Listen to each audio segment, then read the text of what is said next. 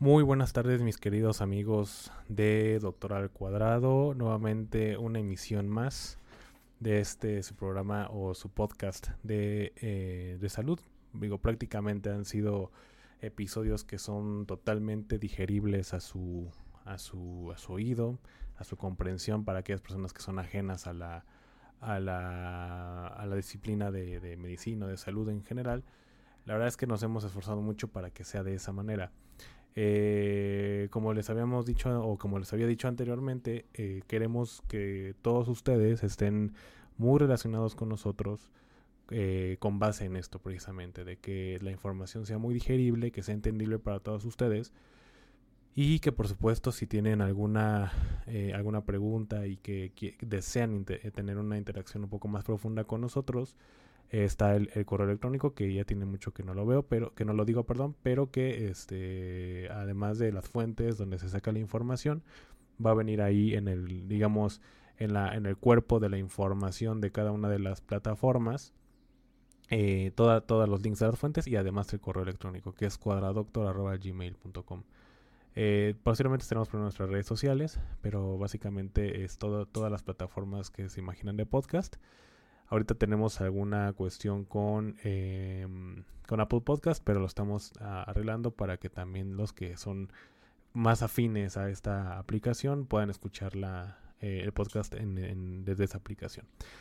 Y bueno, eh, como como, como casi siempre, como casi todas las emisiones, eh, tenemos algo nuevo, tenemos algo que decir. Tal vez nos, nos hicimos mucho ruido y, mucho hincapié en la cuestión del de, eh, servicio social y toda la inseguridad que se propaga en, en, a través de estos, o más bien en contra de estos médicos o pasantes de, medicina o futuros médicos generales.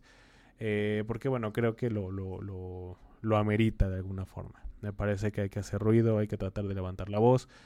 Este programa o este espacio sigue siendo aún muy pequeño, muy probablemente no, no, no tuvo injerencia en, en, en, lo, que, lo que pasó y les platicamos, les platiqué en, en, la emisión pasada, que fue que en, Ciudad Juárez, en, Chihuahua, se decidió por eh, quitar estas plazas muy de, de, muy alto peligro para los, los médicos y que no iba a haber una contribución este, en contra de su titulación. ¿no? Entonces, esto, pues obviamente no creo, por supuesto, que haya sido por esto, pero bueno, sí me, me, me, me permito o, me doy a la libertad de sí tener esta libertad de expresión y de, y de poderlo decir que eh, ya se tiene que hacer algo con esta situación. Pero bueno, después de tanto tiempo, ya no vamos a hablar de eso, a menos que haya alguna noticia importante. Pero, eh, bueno, relacionado a eso. Pero en esta ocasión sí quiero traerles pues una información que sí alarma, por supuesto, y que eh, es un tema que, que bueno, muy, probablemente todos conocemos algo del tema. No somos este, expertos en temas de este, meteorológicos, ni mucho menos, pero sí eh, expertos en salud. Entonces, ¿cómo es que el calentamiento global afecta a, la salud, ¿no? Y son cosas que, que, a lo mejor parecen muy simples, muy simples, perdón, pero que a la vez no nos imaginamos. Y es, está interesante, la verdad es que es una nota muy, muy interesante. Pero antes de eso, eh, son notas que quiero decir rápidamente o, información que, creo que es muy interesante que también lo sepan.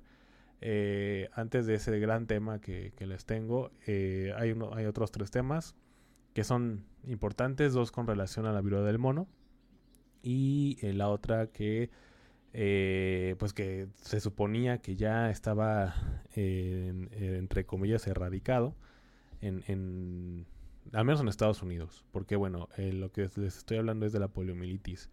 La poliomielitis en, en, presencia en Estados Unidos muy específicamente las aguas residuales de, de, de Nueva York no de Nueva York eso es como dice la nota, no es una cuestión que, se extrañe porque lamentablemente, muy, muy lamentablemente, eh, el que haya este tipo de enfermedades como la poliomielitis o presencia de sarampión, que, que, siga habiendo algunos brotes en México, que después vamos a hablar de eso, pero que enfermedades que se supone que por la vacunación eran, eran enfermedades que estaban pues totalmente controladas, esta cuestión de, las, de la antivacunación y que los que militan la, la, esta ideología de que las vacunas hacen daño y que nos están metiendo algo para controlarnos. No sé cuál sea la hipótesis exacta de estas personas o si existe alguna diferente a la que yo he escuchado, que son la de las la de que les meten chivo, que les meten enfermedades, ¿no? Para que nos estén enfermando y, y tengan casi casi el control del, del, de la orbe, pues no. Me parece que es una, digo, no lo digo con respeto, porque la verdad es que no es de respetar ese tipo de situaciones. La verdad, digo, eh, si alguien se, se, llega a ofender con esto y es antivacunas, lo siento, pero no respeto esa ideología. Podría respetar alguna ideología política, alguna ideología, no lo sé, este, eh, que tenga que ver con entretenimiento, ¿no? Algo, a lo mejor una diferencia en, algún videojuego, no lo sé, incluso de equipos de fútbol, equipos de fútbol americano, que soy, que soy muy fan de, de esos deportes, pero una cuestión de, de, de, ideología o de creer que, que, la, que la vacunación es mala, perdónenme, pero no puedo yo respetar eso. Entonces, eh, una de las notas que las que queremos hablar, digamos, no una embarradita, pero sí creo que tenemos que tenerla ahí en, en, pues en la, sobre la mesa, es que detectan poliomielitis en aguas residuales de Nueva York.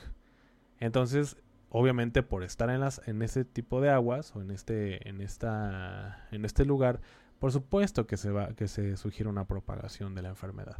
Y esto es vuelvo a lo mismo por la falta de vacunación por la ignorancia por la, eh, la falta de información y quererse aferrar a esta pues cómo le podemos decir a esta idea oscurantista no de que las vacunas no sirven. Eh, bueno, la nota empieza con el riesgo para los neoyorquinos es real, pero la defensa es muy simple. Así de simple. Vaya la redundancia. Vacunarse contra la poliomielitis. Así. No tiene gran, gran, gran ciencia, no tiene, no tiene la solución este, eh, tan compleja como nada más vacunarse. Y esperemos que lo entiendan, porque estamos a tiempo de hacerlo. Y bueno, aquí dice que no, bueno, el virus de la poliomielitis se ha encontrado en las aguas residuales de, la ciudad de Nueva York. En otra señal de que la enfermedad que no se había visto en Estados Unidos en una década se está propagando silenciosamente, silenciosamente entre las personas no vacunadas.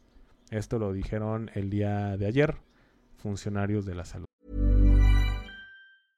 I'm Sandra, and I'm just the professional your small business was looking for. But you didn't hire me because you didn't use LinkedIn jobs. LinkedIn has professionals you can't find anywhere else, including those who aren't actively looking for a new job but might be open to the perfect role, like me. In a given month, over 70% of LinkedIn users don't visit other leading job sites. So if you're not looking on LinkedIn, you'll miss out on great candidates like Sandra. Start hiring professionals like a professional. Post your free job on linkedin.com/people today. Eh, la comisionada de salud del estado, la doctora Mary T. Bassett, declaró que la detección de, polio, de poliovirus en muestras de aguas residuales en la ciudad de Nueva York es alarmante. Por supuesto que es alarmante. Se supone que ya era una enfermedad que, como dice la nota, en una década no se veía en Estados Unidos, específicamente ahorita en Nueva York, eh, pero pues obviamente no sorprende. Últimamente eh, se, han, se, han, aumentado, no, no en gran número afortunadamente, pero sí ha habido un aumento leve en la militancia de esta ideología, de que las vacunas hacen daño, de que, de que este, vacunarse es malo. No se vacunen, en, sobre todo yo lo he visto en España, que, hay una gran, una gran este, ignorancia en este tema. Y, y, recuerdo también que veía que en España estaban, estaban haciendo como esta eh, estas marchas, ¿no? O, estas, este, eh, ah, ¿cómo le llaman? Estas, estos reclamos, este, hacia, hacia el uso de cubrebocas.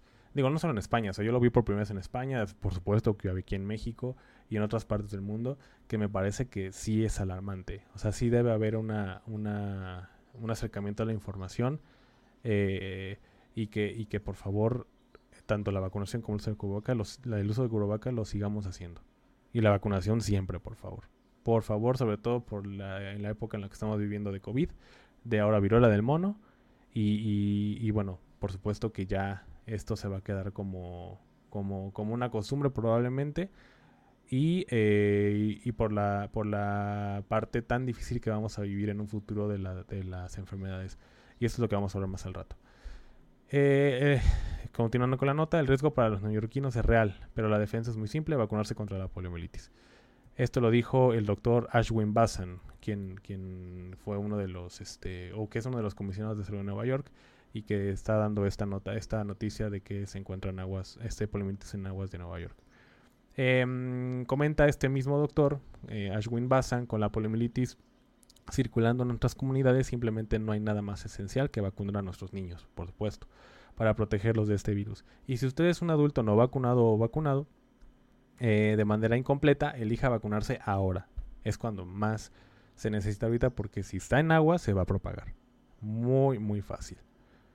Entonces esto va, primero va a ser un problema eh, a nivel local y esto puede hacerse un problema a nivel internacional. Entonces es importante que la vacunación sea este sea ya la solución inmediata para este tipo de situaciones.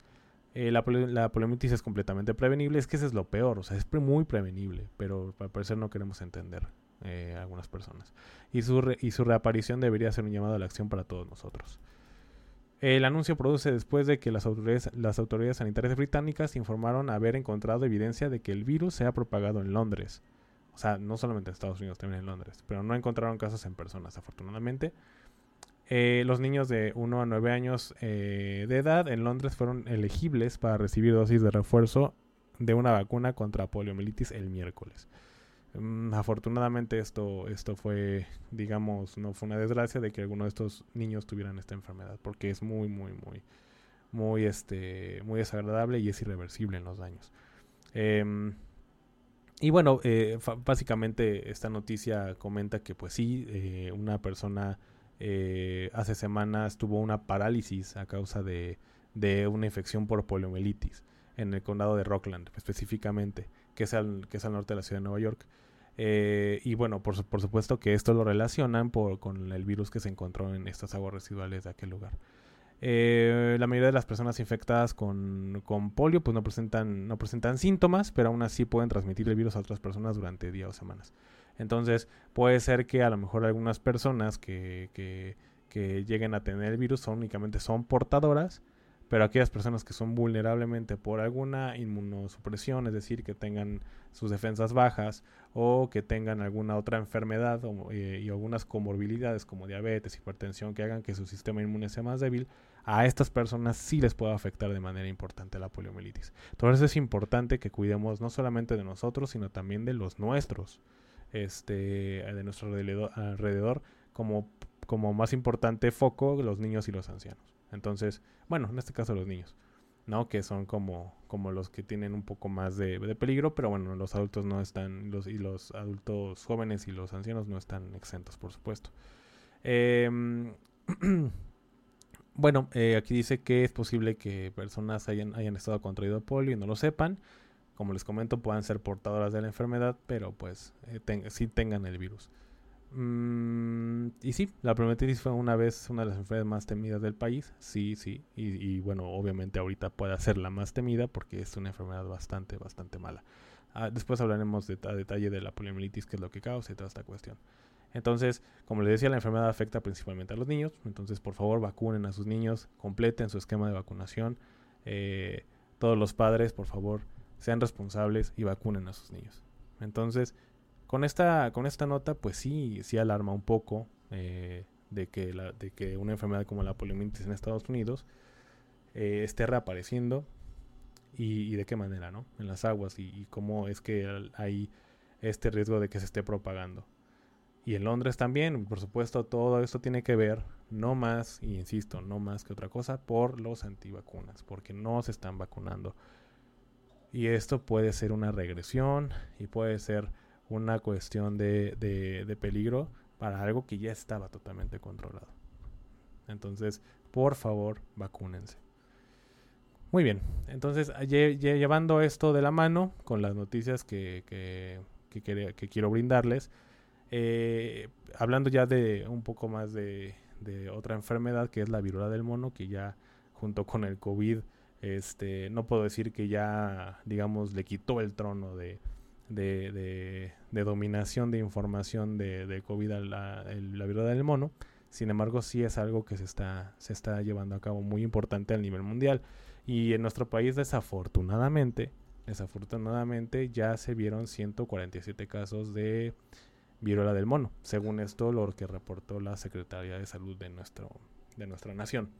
Entonces, em, como lo comentábamos, pues no es una enfermedad nueva, no es una enfermedad nueva, pero sí es una enfermedad que eh, lamentablemente pues está saliendo un poco de las manos y bueno, ya se está propagando por Latinoamérica, por Estados Unidos, por Europa, o sea, ya hay casos en, en, en, en todo el mundo. ¿no? Bueno, no en todo el mundo, pero en la gran mayoría de los países. Y em, por supuesto que, que, Estados Unidos, ¿no? siendo como eh, la primera potencia mundial, ya ha comenzado a, tener este tipo de prevenciones y ya ha estado aplicando vacunas contra viruela del mono específicamente. Y esto, eh, bueno, esta vacuna eh, se llama Gineos. J-Y-N-E-O-S. Gineos. Y esta, esta vacuna este, mm, se, está, se está empezando a aplicar en Estados Unidos solamente aquellas personas que tienen como alto riesgo de infectarse. Puede ser a lo mejor eh, personal de salud o personas que estuvieron en contacto con alguna otra persona de manera muy importante que tuvo que tuvieron vacuna de mono, como lo que habíamos hablado antes, a lo mejor personas que tuvieron relaciones sexuales con alguien que tenía viruela del mono, etcétera. Entonces, creo que es una cuestión que tenemos que, estar muy al pendiente. Eh, dice la nota, Bavarian Nordic es la única compañía con una vacuna aprobada para la viruela del mono. Esta, esta empresa este, es una empresa danesa eh, que puede producir 30 millones de dosis por año y hasta ahora no ha rechazado ninguna orden de los gobiernos que buscan proteger a sus, a sus poblaciones. Esta compañía ya estaba operando, eh, digamos, tenía, tenía algún horario de, de, de, operación. Este, y ahorita, pues, por la cuestión de la, de la, de la pandemia de la viruela del mono que se ha estado propagando, pues han aumentado su, su producción. Entonces, comenta la nota que, eh, que, lo, que se han aumentado turnos nocturnos para seguir trabajando en esta vacuna y bueno, pues por supuesto que los, las 30 millones de, dosis han aumentado. No dice el número específicamente, pero pues esta es la cuestión, ¿no? esa es la intención de que las, de que las, las dosis aumenten, porque bueno, al parecer quieren prevenir y creo que es inminente que todo esto vaya en aumento, desgraciadamente. Esta vacuna se llama Invanex o Genius y ahora tiene autorización para ser etiquetada para la viruela del mono. Específicamente habíamos comentado anteriormente que la viruela que la vacuna que se estaba usando para el control de la viruela del mono era la, viruela normal, ¿no? Sin embargo, pues ya está etiquetada para específicamente para la viruela del mono y este y otra y otra enfermedad causada por el virus Vaccinia en Europa. O sea, también se puede aplicar para, para esta parte. La, la, extensión de la etiqueta se produce después de las autorizaciones similares en Canadá y Estados Unidos. En Estados Unidos ya hay dos, ya hay dos vacunas autorizadas por la FDA, que es la, este, eh, la Administración de Alimentos y, Medicamentos en Estados Unidos para, para la prevención de la viruela del mono. Ellos tienen Genius y otra que se llama ACAM 2000. La ACAM 2000 no se recomienda para, para ciertas poblaciones, está muy limitada.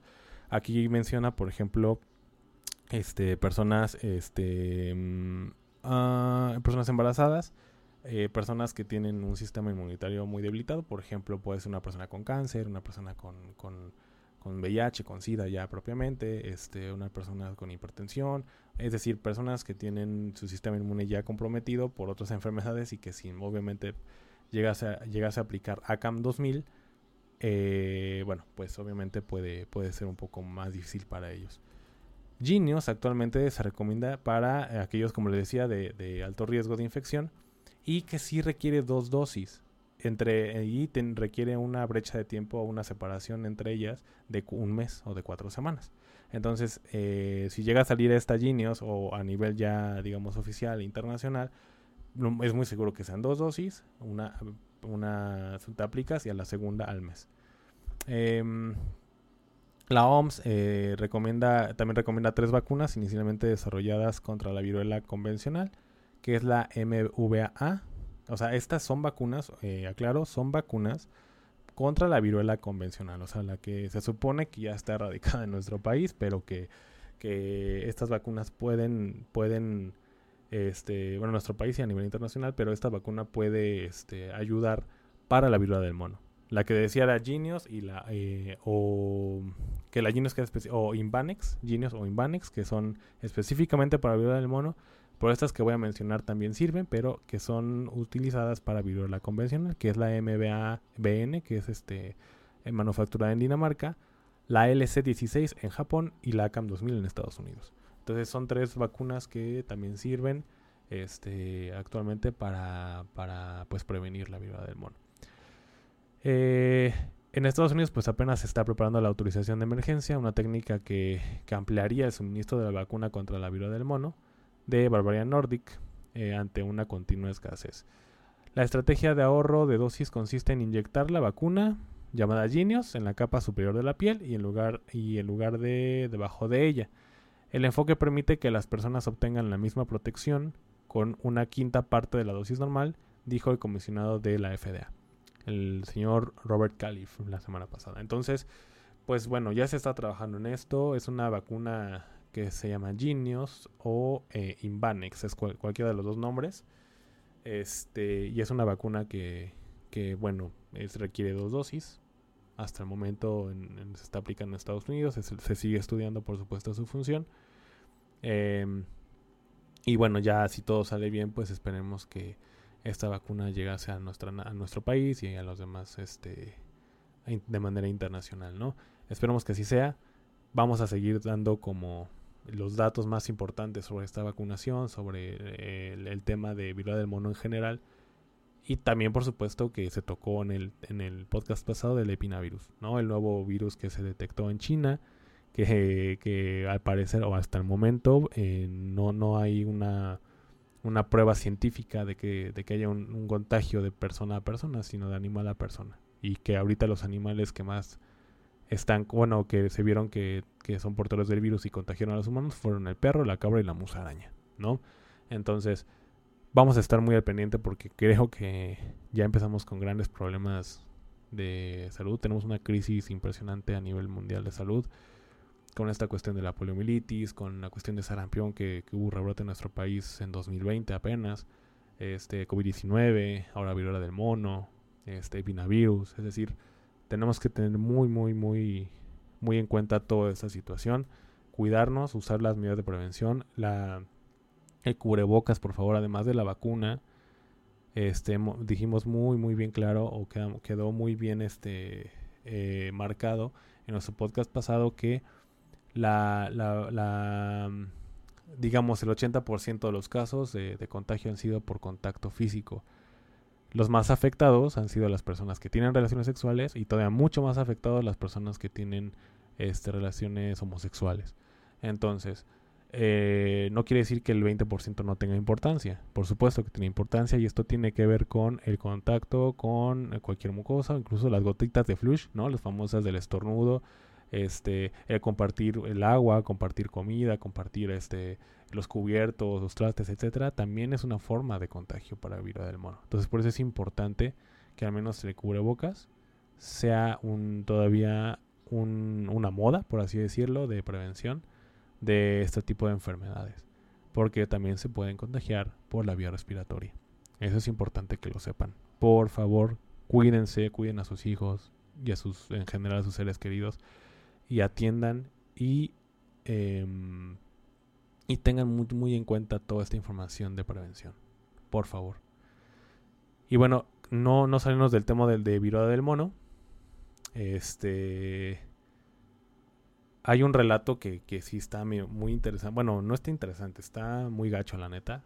Este, de un hombre que en España que, que comenta que tiene secuelas en, todo, en todos lados del cuerpo después de que tuvo viruela del mono. Les voy a pasar esta información. Uh, les voy a dejar el link en, en Spotify. Lo van a poder ver en Spotify, en iHeartRadio, lo van a poder, la van a poder ver en, en Stitcher, lo van a poder ver en YouTube también. Este, en todas las plataformas, todas las fuentes que les voy a dar, van a abrir el link. Y las lesiones que, que bueno, yo en este momento estoy viendo, pero que ustedes no pueden ver, son impresionantes. O sea, las, las, las lesiones que tienen en, en, cara, esta persona que, que, que fue hospitalizada en Barcelona por viruela del mono, es impresionante la, la manera en que le afectó estas lesiones dérmicas a la cara. Y bueno, por supuesto es doloroso. Entonces, no lo hago con la intención de asustarlos, sino con la intención de que se cuiden. Y de que si no se cuidan, digo, obviamente aunque usemos cubreboca y tengamos estos cuidados, por supuesto que no, que tenemos aún así el riesgo. Pero si podemos disminuirlo lo más que se pueda, no vamos a poder, no, va, va a ser muy difícil que lleguemos a estas consecuencias. No menciona a esta persona cómo se bueno, cómo fue la, la, cómo se contagió, cómo, cómo fue el, la, gran posibilidad de haberse contagiado. Pero si, si vean la imagen, quiero que la vean, no me gustaría que la vieran porque está muy cañón, está muy cabrón, la neta. Entonces, dice, este, un joven decidió relatar su experiencia tras su contagio, que luego de casi un mes después de su hospitalización en Barcelona, en Barcelona le provocó graves, eh, graves heridas. La nota dice, un paciente en España decidió contar cómo tiene que seguir soportando las secuelas por su contagio de la viruela del mono, revelando la desesperación que esto provoca, por supuesto, las marcas físicas, el desgaste psicológico y las complicaciones económicas ante la situación. Sabemos, y a muchos nos pasó, que con el COVID-19 lo que gastamos. O sea, a lo mejor ya no lo quieran ver porque su salud. Y esto lo comento porque, porque cuando se trata de la salud, y nos incluimos los médicos, por supuesto, primero nos duele el dinero que cualquier parte del cuerpo física. Entonces, me parece que ahorita tenemos que tomar muy en serio esta, esta, esta situación y de verdad piensen mucho en que el dinero que pueden perder si se contagian y, por supuesto lo más importante, sus seres queridos en general. Entonces veanlo de esas dos perspectivas para que por favor entiendan y cuídense. El relato de Anthony, que es el nombre de la persona, este fue fue bueno, lo, lo contó en un programa de Europa, se llama El Cuarto este 4 al día, perdón, 4 al día en, en España, este y bueno, eh, dice que cuando dice me han dado de alta y aún sigo con secuelas, o sea, sigue con secuelas de después de haber sido hospitalizado y dice como podéis ver son un poco grandes. Entonces, estas esta imagen que les voy a compartir no es cuando estuvo hospitalizado, sino cuando ya salió. Y está muy, muy cabrón. Em, dice que detrás de la cabeza también tiene, o sea, en la imagen solamente se ve de frente, pero dice que también se ve en la parte occipital o la parte de atrás de la cabeza y se tiene por todos lados. Es lo que dice el joven. Ah, mire, sí, sí dicen que es proveniente de Perú. A la vista es posible percatarse de su rostro, y sí, o sea, se ve con, con unas lesiones importantes, como ampollas, como ámpulas. Eh, el joven que estuvo hospitalizado en Barcelona tiene ronchas y cicatrices que se registran en las, situaciones más graves eh, en los contagios. Asegura que los primeros síntomas fueron la inflamación de ganglios en la entrepierna, porque lo que les mencionaba en el podcast pasado, la linfadenopatía, es decir, la inflamación de los ganglios, es el signo más importante o el más este, marcado, el que siempre va a estar presente en la viruela del mono. No ha habido casos que no tenga inflamación o una linfadenopatía o inflamación de los ganglios. Puede ser ganglios del cuello, puede ser ganglios de la, axila, puede ser ganglios de la ingle, como en el caso de Anthony, que estamos contando, la persona de Barcelona. Y dice, la que después me dio un poco de fiebre y fui al médico quien le recetó calmantes, es decir, tratamiento sintomático. Pero poco después el dolor de la entrepierna se hizo insoportable. Volví al médico y ahí ya me confirmaron la viruela del mono. Me deprimí bastante, por supuesto hasta la parte mental. No sabía qué hacer, sostiene el joven.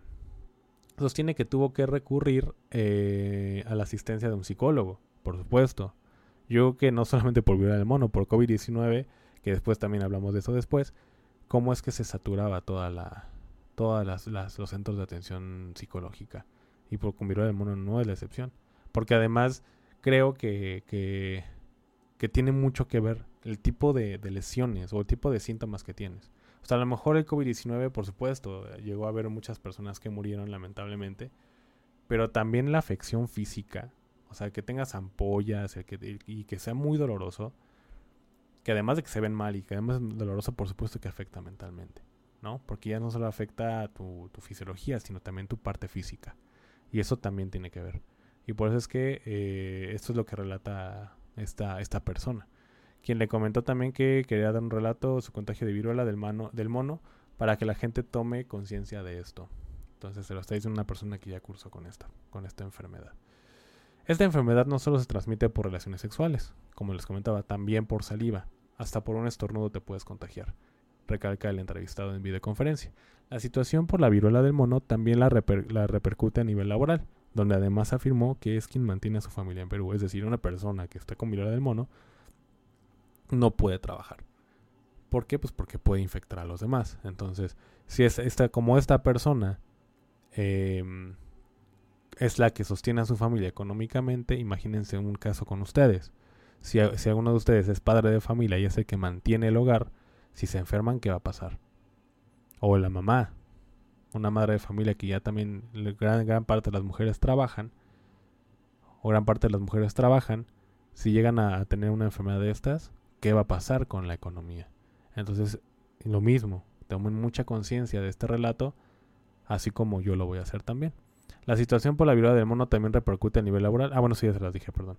El joven insiste em, en la importancia de tomar el autocuidado ante la viruela del mono, además de hacer un llamado a las personas a que si pueden vacunarse, que lo.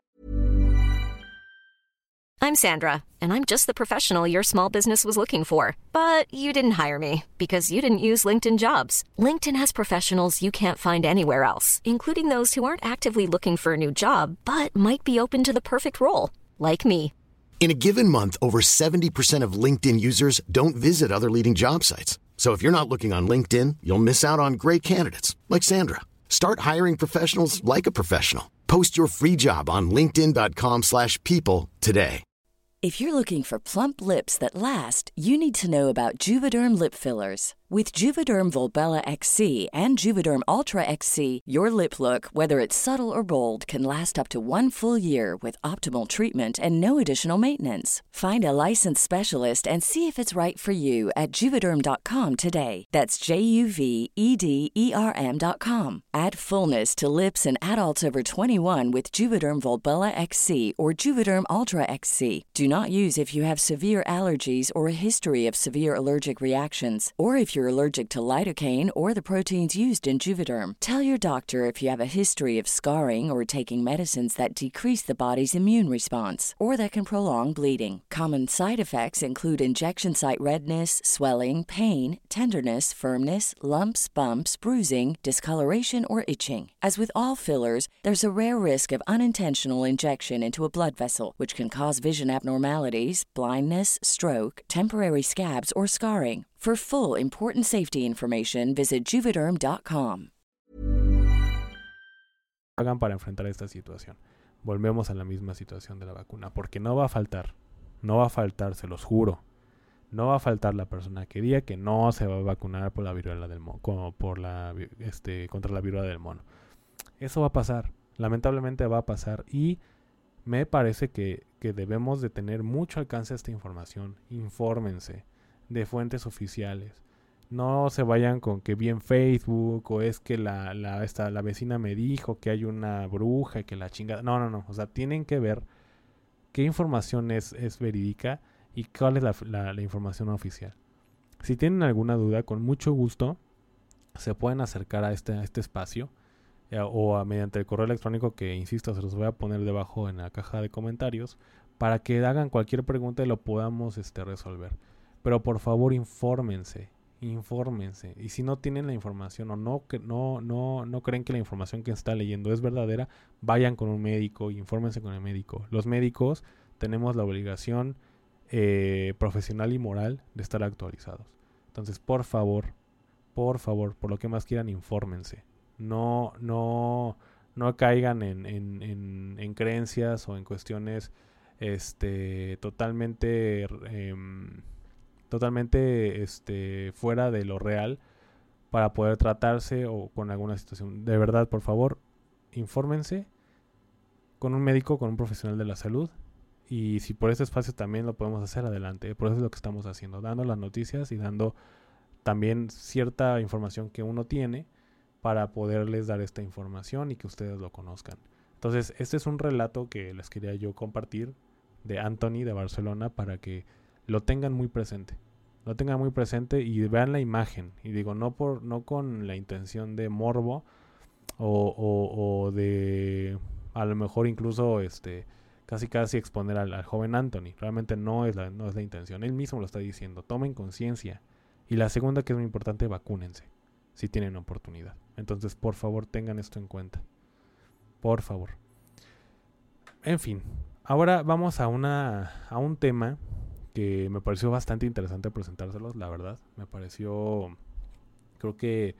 Este. No nos ponemos a pensar mucho pero creo que eh, sí, es importante que lo sepamos, sin duda alguna. Digo, no, no conocemos, bueno, yo al menos no conozco exactamente y no soy meteorólogo, ni mucho menos, ni cuáles son las consecuencias específicas del calentamiento, calentamiento global. Sabemos que, bueno, obviamente la emisión de gases, este, toda esta cuestión acaba con la capa de ozono, el aumento de temperaturas, los cambios tan, tan radicales de, de de, clima a otro clima. Es decir, sabemos de manera muy general, pero por supuesto la información ya científica y que tiene que ver con un detalle de información importante, pues no lo conocemos. Sin embargo, por ser un espacio de, de medicina, este, que, es un espacio de medicina no solamente para médicos, sino para no médicos, sí queremos informar de qué manera afecta este calentamiento global a la salud. Y la nota está muy interesante. Dice, el calentamiento global puede empeorar 58% de las enfermedades infecciosas por estas razones. Y son cuatro razones que dan bastante... Eh, bastante reales y que tienen mucho, tienen mucho sentido. Y que no, a lo mejor parece muy simple, pero no nos ponemos a pensar. Eh, realmente eh, son cuatro, cuatro procesos o cuatro maneras que afectan no solamente al humano directamente, sino de manera indirecta y que está muy interesante. El cambio eh, climático puede agravar un 58% de las enfermedades infecciosas con las que el ser humano entra en contacto en todo el mundo. Este puede ser desde los virus, igualmente bacterias. Eh, un estudio que se hizo, que fue un equipo de científicos o especialistas, este, fueron, los que hicieron este, ese estudio y, em, y comentan que, que pues, las cifras son sorprendentes. Dice, ellos, ellos dicen que de 375 enfermedades humanas descubrieron 218 de ellas, o, más, ah, o sea, más de la mitad que pueden verse afectadas por este cambio climático, o sea, prácticamente casi todas, ¿no? A, grandes rasgos, ellos comentan que las inundaciones, por ejemplo, pueden propagar la hepatitis. Claro, pues con agua contaminada, ¿no? Uno más uno, dos. El aumento de las temperaturas puede ampliar la vida de los mosquitos portadores de la malaria que es paludismo, y también la otra enfermedad que es el dengue, que se transmite por vectores, en este caso el mosquito. Entonces, si se aumentan las temperaturas, que normalmente son en zonas tropicales, como, como este, o que son las de calor, eh, por ejemplo, en donde yo, yo radico actualmente, es una zona este, que, que hay mucho dengue. Pero, por supuesto que si las, las temperaturas llegan a aumentar, en cualquier parte del país hay riesgo de que los mosquitos ya sea que de manera de que vayan a emigrar a, ese, a esos lugares o que exista ya la propagación importante de mosquitos en zonas que pues no que no son endémicas actualmente pero que se puedan hacer para poder contagiar el paludismo o el dengue por ejemplo o el zika la, las sequías por ejemplo las sequías las sequías pueden traer roedores infectados de, de hantavirus a las comunidades de en su búsqueda de alimentos o sea las sequías de cualquier tipo en este caso este comenta este, este esta nota puede atraer roedores y los roedores traen enfermedades. Entonces son cuestiones que no nos podemos pensar que, pero que pueden traer enfermedades importantes. Eh, ahora, em, normalmente aquí, bueno, esta nota menciona que eh, siempre cuando hablamos de calentamiento global, nos enfocamos en temas como calentamiento atmosférico, olas de calor, sequías, incendios forestales, fuertes precipitaciones, inundaciones, tormentas, etcétera. Pero pues por supuesto que, todo esto tiene consecuencias a nivel general, pero bueno, a los que nos compete a nosotros en salud. ¿Y cómo, cómo es que, cómo, cómo influye el cambio climático ya, ya directamente? Y aquí mencionan cuatro, eh, cuatro formas, que son cuatro formas clave de, que, de cómo interactúan los patógenos con los seres humanos con este cambio. Y el primer, el primer paso que es muy, muy interesante es, es el acercamiento de las enfermedades a las personas. Y, como, y dirán, bueno, ¿cómo es que las enfermedades se pueden acercar a las personas con el cambio climático? Es decir, eh, los, peligros, el eh, los peligros relacionados con el clima están cambiando las áreas de distribución de los animales y organismos que pueden actuar como vectores de enfermedad, lo que decíamos de los mosquitos. Es que los mosquitos que no se veía, o que el dengue, el paludismo, el zika, que son transmitidos por vectores, en zonas que no se veían ese tipo de enfermedades, ya se van a ver por el aumento de las temperaturas. Entonces, esto es como un ejemplo del calentamiento. Los mosquitos, este tipo de vectores que pues no son invisibles, pero realmente no nos damos cuenta la mayoría del tiempo de que nos están picando o de que nos pican. Y por supuesto, si un mosquito trae paludismo, o trae dengue, o trae zika, bueno, pues ya. Ya contraemos la enfermedad y sobre todo en lugares que no se veía la enfermedad. Es decir, la migración de estos vectores por el calentamiento de, del planeta es una consecuencia de, de, una consecuencia de salud.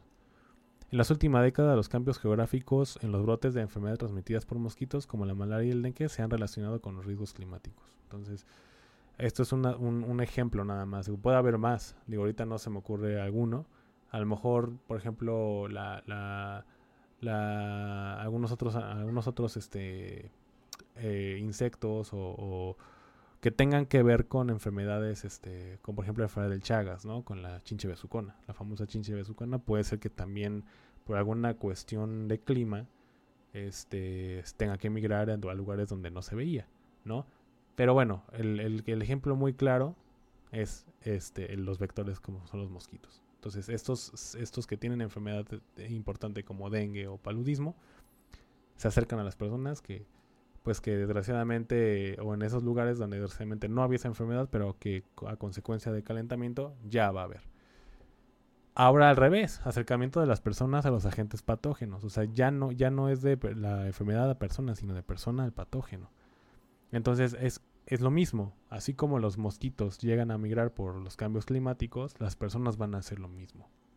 Las personas por las, por las estas este, altas temperaturas, por las o, al revés, ¿no? Que llega a haber muchas lluvias y las personas que no son afines a estos climas o simplemente por, por alguna cuestión que no conocemos, llegan a migrar a otros lugares donde existe esa enfermedad. Es decir, en Ciudad de México puede ser, ¿no? Que, que a lo mejor lleguen olas de calor importantes y llevan se van a emigrar a otro lugar y en ese lugar ya hay enfermedades.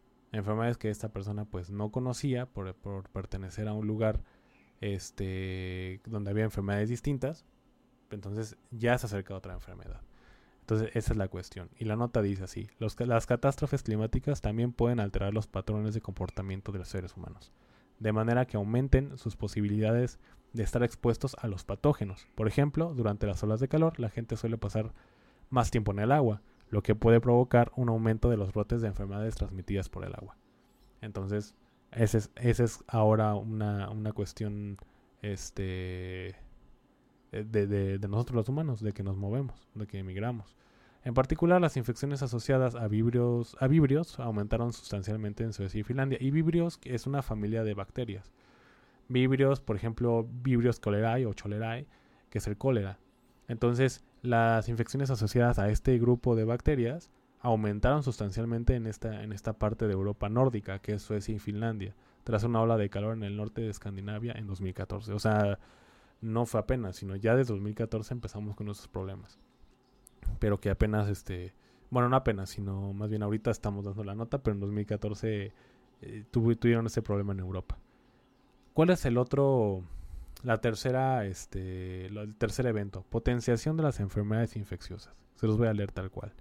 En algunos casos, los peligros relacionados con el clima han dado lugar a condiciones ambientales que pueden aumentar las oportunidades para que los patógenos interactúen con los vectores o incrementar la capacidad de los patógenos para causar enfermedades graves en los seres humanos. Por ejemplo, el agua estancada que dejan las fuertes precipitaciones y las inundaciones pueden proporcionar caldos de cultivo eh, para los mosquitos, lo que conduce al aumento de la transmisión de enfermedades como la fiebre amarilla, el dengue, la malaria, este, la, fiebre del Nilo, del Nilo occidental y la leishmaniasis, que es una, una parasitosis. Entonces, es otra, otra, otra fuente de, de, otra manera en la que afecta esta, este cambio climático. La, cómo es que esto, estos cambios de temperatura llegan a potenciar enfermedades infecciosas y que por supuesto el, humano no está acostumbrado. El humano está acostumbrado a lo mejor a cierta intensidad o a cierto grado de enfermedad, pero si se llega a aumentar, puede ser mortal para nosotros o para todos nosotros. Dice, los estudios han demostrado que el aumento de las temperaturas también puede contribuir a que los virus se vuelvan más resistentes al calor, lo que se traduce a un aumento de la gravedad de la enfermedad, ya que los patógenos se adaptan mejor a la fiebre del cuerpo humano. Porque recordemos que la fiebre del cuerpo humano es una respuesta, em, una respuesta de nuestro, de nuestro sistema inmune, de nuestro cuerpo, para poder eh, eliminar este este patógeno, este cuerpo extraño, no cuerpo extraño, sino este patógeno, para poderlo este, expulsar de nuestro cuerpo incluso o eliminarlo. O sea, la fiebre en sí es incómoda, es, es, es, es muy molesta, pero no, no juega un papel malo, vaya. Nuestro cuerpo hace que tengamos fiebre para matar al patógeno que tenemos en, administrado en nuestro cuerpo. Entonces, si con este cambio climático los virus van a ser más resistentes a, a, estas altas temperaturas, por supuesto que la temperatura que nosotros podamos darles o, que ellos reciban por parte de nuestro cuerpo, pues por supuesto no va a ser nada. Por lo cual vamos a, tener unas enfermedades, o sea, más intensas, o ya sea más intensas, o que duren mucho más tiempo. Porque vamos a tener que usar más medicamento, este, a lo mejor a dosis más altas, o... Eh, o que simplemente no sirvan y tengamos que parar un hospital. Entonces, tanto ingresos hospitalarios como las muertes van a aumentar. Entonces, me parece que también es una alarma esto. Aquí hay un ejemplo más de este punto. Por ejemplo, algunas, investigaciones sugieren que el aumento de las temperaturas globales está conduciendo a una mayor tolerancia al calor de los patógenos fúngicos. Los patógenos fúngicos no son nada más que los hongos. La repentina aparición en múltiples continentes de infecciones humanas resisten al tratamiento de Candida auris, un hongo que antes no era patógeno para el ser humano, se ha asociado al aumento de las temperaturas globales. Asimismo, se ha demostrado que los hongos de los, de los entornos urbanos son más tolerantes al calor, lo que las zonas rurales, que los de las zonas rurales, perdón, que suelen ser más frías. Entonces, no solamente bacterias y virus, sino también los hongos. Entonces, cualquier tipo de, infección ya, sea o proveniente de un hongo, de un virus o de bacteria, también van a ser resistentes. Por eso es importante que, tengamos en cuenta esto y también les voy a, voy a dar un, rápido una, una, una cuestión de cómo...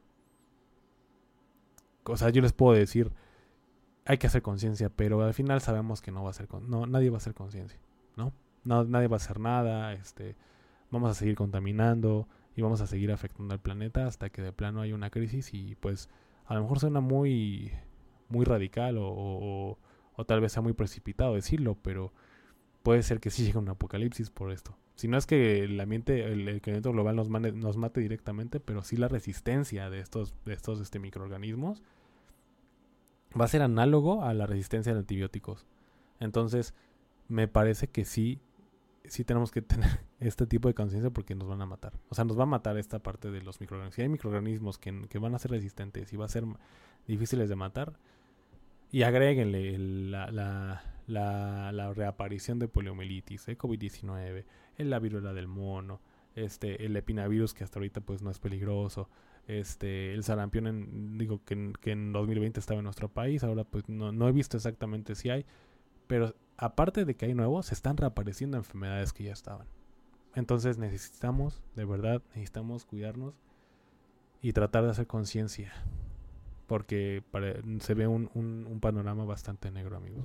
De verdad.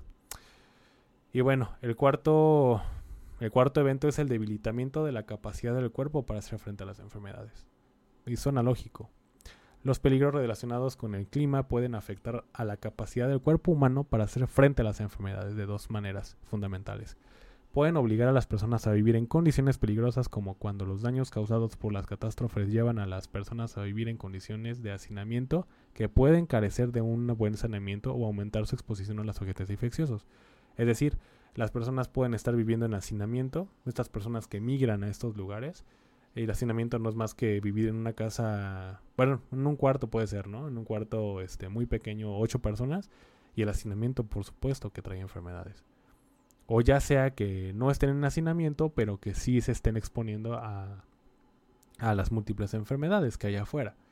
Entonces, de esta manera es como eh, el humano estaría dándose un auto-knockout, por así decirlo, eh, para poder hacer frente a estas enfermedades en el, calentamiento global.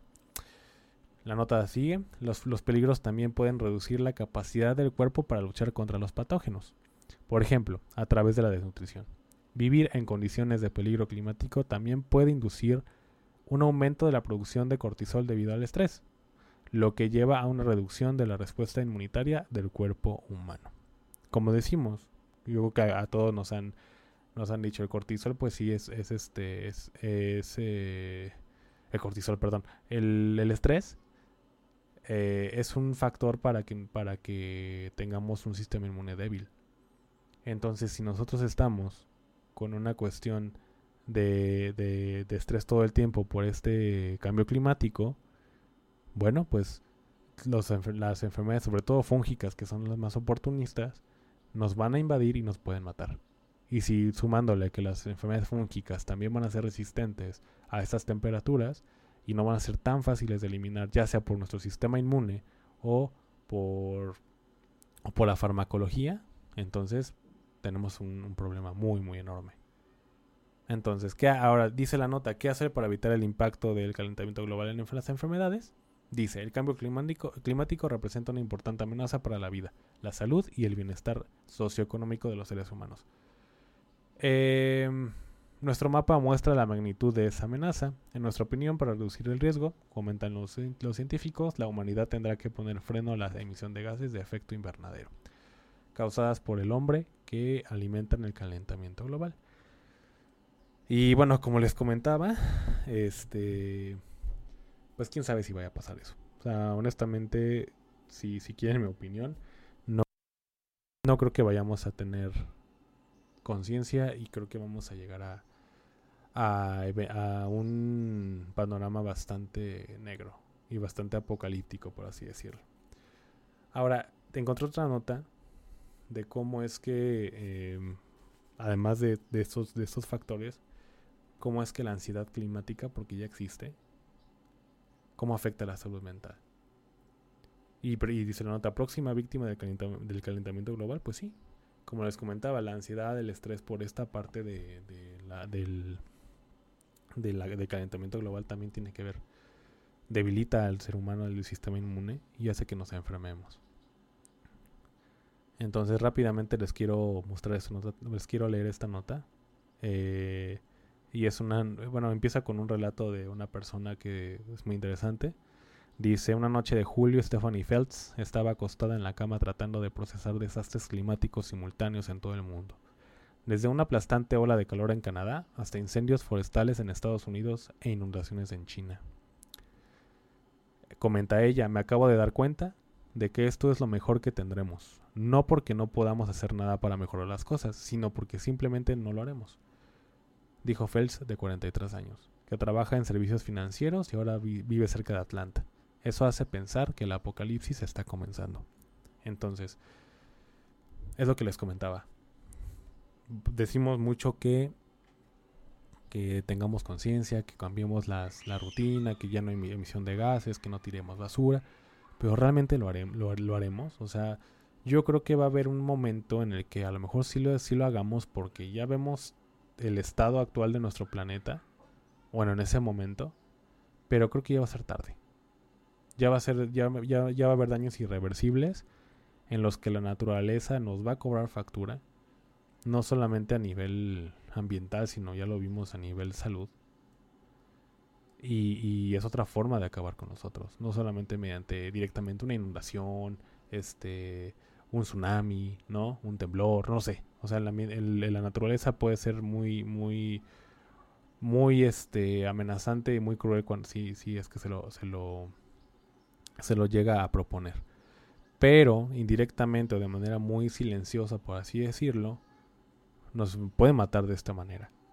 Desde ansiedad, desde estrés, desde hacer resistente a los microorganismos, etcétera. Entonces me parece que esta, este relato pues tiene mucha razón.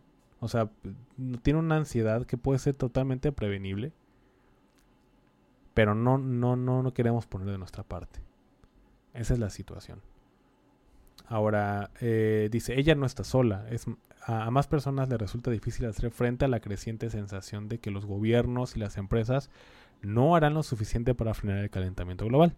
Para empeorar las cosas, existe el conocimiento de que incluso si la humanidad se unifica repentinamente en un cambio histórico hacia las energías renovables, ya va a ser demasiado tarde, lo que les comentaba, para evitar las consecuencias irreversibles.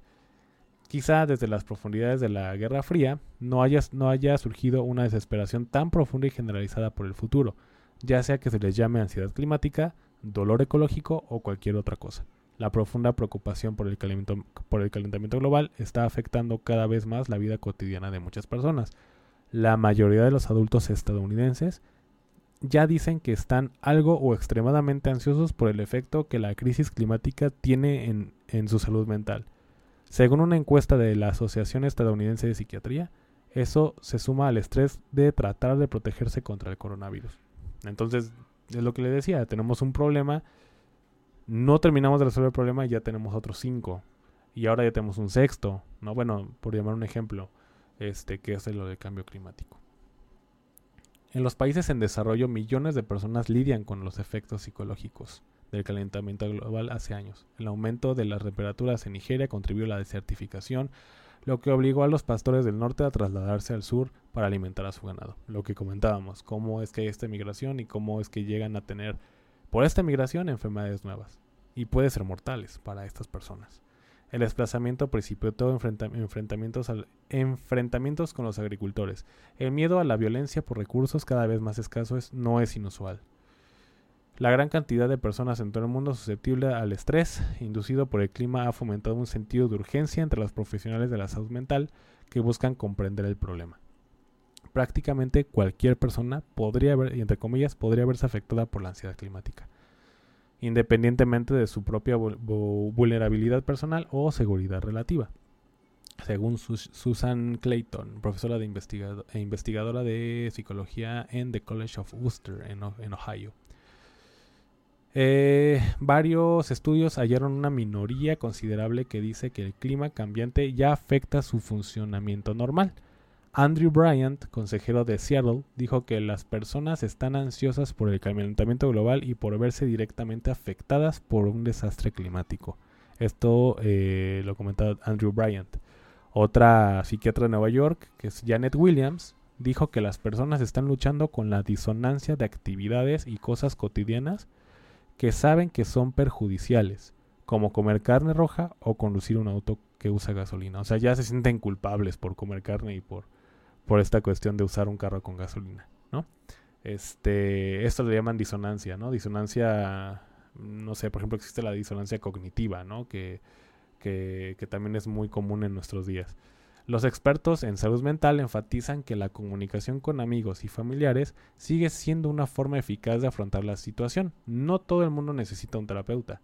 Aún así, solo el 37% de los estadounidenses dicen que hablan sobre el calentamiento global de manera regular con personas cercanas a ellos, según una encuesta de The Yale Program on Climate Change Communication. Entonces, es una otra nota o es una otra cosa que, que les voy a compartir, por supuesto.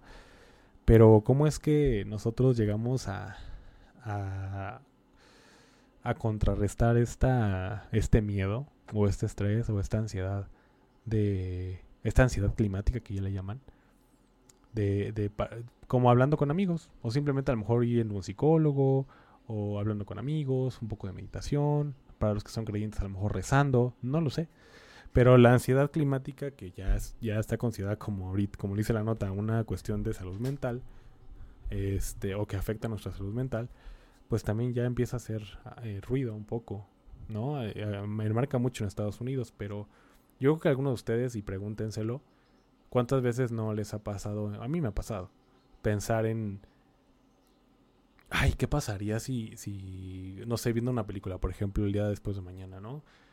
Imagínense que, que te vieras en un panorama de esos, o en ese, en ese escenario de que llega una ola y que se congela todo, este, o que te encuentres en el ojo del huracán y que alguno de tu familia o tú mismo te congeles, no lo sé. Pero puede, puede, podemos llegar a ese, a ese, a ese escenario y pensarlo este, pues sí te causan ansiedad. Entonces muchas personas, que sería bueno que nos dijeran qué grupo de edad, me parece que, que son las de a lo mejor de edad no muy avanzada y avanzada, eh, son las que pues obviamente tienen este tipo de, de, de padecimiento que es la ansiedad y en específico la ansiedad climática. En general, de las que de lo que comentamos hoy, esta fue la que más me gustó. La que creo que a los que no, me voy a ver bien, voy a escuchar a lo mejor bien, bien negativo, pero a los que la libren o la libremos de la COVID, de la viruela del mono, de la poliomielitis, del sarampión, del epinavirus, de cualquier otra enfermedad que pueda, pueda darnos lata en estos, en estos tiempos, pues a un futuro yo creo que la resistencia de los microorganismos por el calentamiento global, incluso voy a hablar, vamos a hablar después de, de la resistencia a los antibióticos.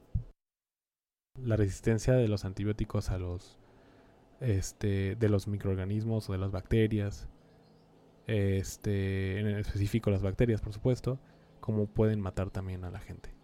De una manera que no se imaginan. El que se automediquen este, antibióticos, en general cualquier medicamento, pero en este caso antibióticos, no se imaginan cómo, cómo afectan a su, a su persona. Y en un futuro puede ser que esto nos lleve al próximo apocalipsis.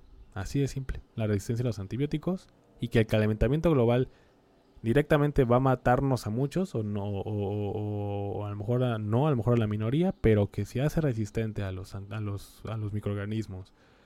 Y que hace que vectores importantes este portadores importantes de enfermedad importantes portadores de enfermedad perdón lleguen a migrar a lugares donde no había enfermedad.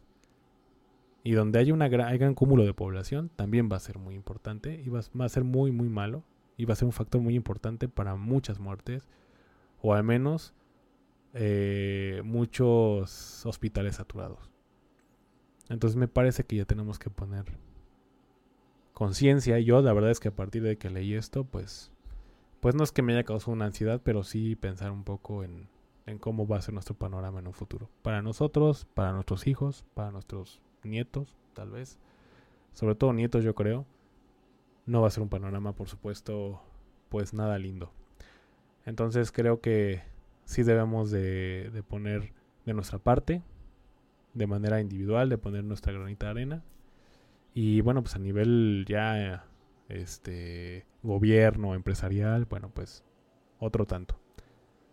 En fin, espero que les haya gustado este, estas notas y que, y que, lo, que piensen un poco. Les voy a compartir las notas para que la lean analicen, reflexionen y por favor cuídense, usen cubreboca, lávense las manos, cuiden a sus hijos, a sus seres queridos, a sus ancianos.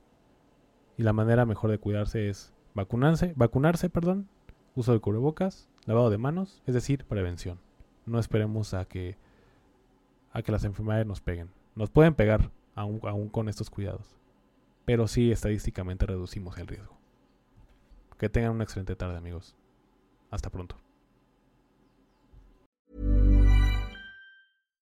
Hi, I'm Daniel, founder of Pretty Litter. Cats and cat owners deserve better than any old-fashioned litter. That's why I teamed up with scientists and veterinarians to create Pretty Litter. Its innovative crystal formula has superior odor control and weighs up to 80% less than clay litter. Pretty Litter even monitors health by changing colors to help detect early signs of potential illness. It's the world's smartest kitty litter. Go to prettylitter.com and use code ACAST for 20% off your first order and a free cat toy. Terms and conditions apply. See site for details.